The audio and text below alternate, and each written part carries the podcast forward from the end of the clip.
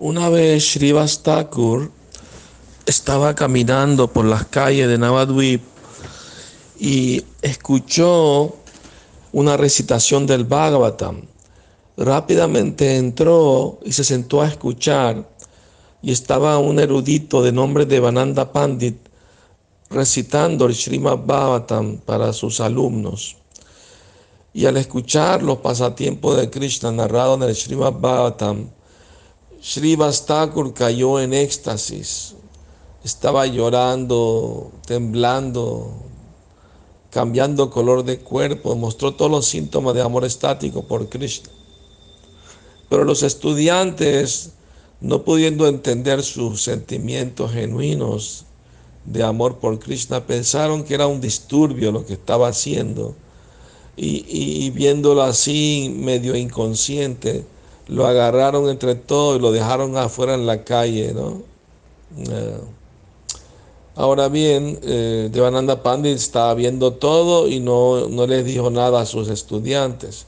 Srivastakura a rato salió de su trance, se vio en medio de la calle, no dijo nada y se fue. Ahora bien, cuando Chaitanya Mahaprabhu se fue de Navadvip después de tomar sanyasi y se fue a Jagannath Puri, cuando regresó de nuevo a Shantipur, toda la gente de Navadvip fue a verlo allí.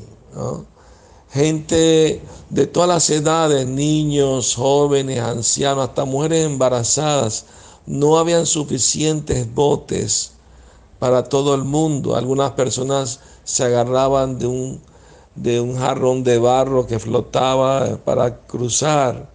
Eh, era algo asombroso de ver. Devananda Pandit también fue allí y toda la muchedumbre fuera a la casa de Advaita Charya gritando, eh, implorando misericordia del Señor Chitaña para que los, los bendiga.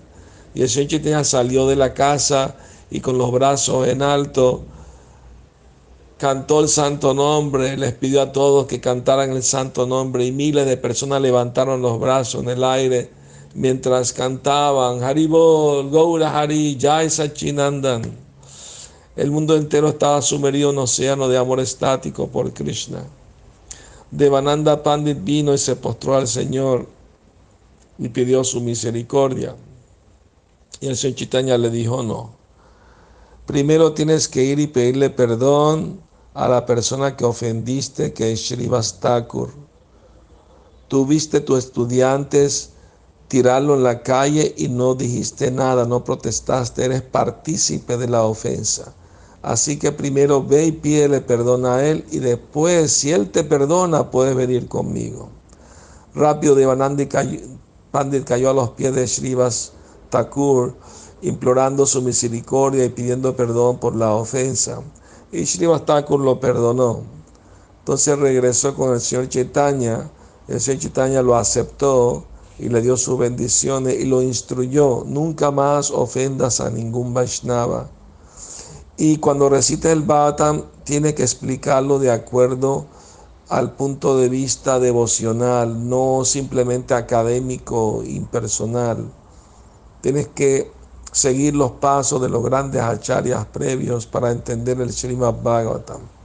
Tienes que estudiar el Bhagavatam con un devoto puro del Señor. Así lograrás el éxito en tu vida.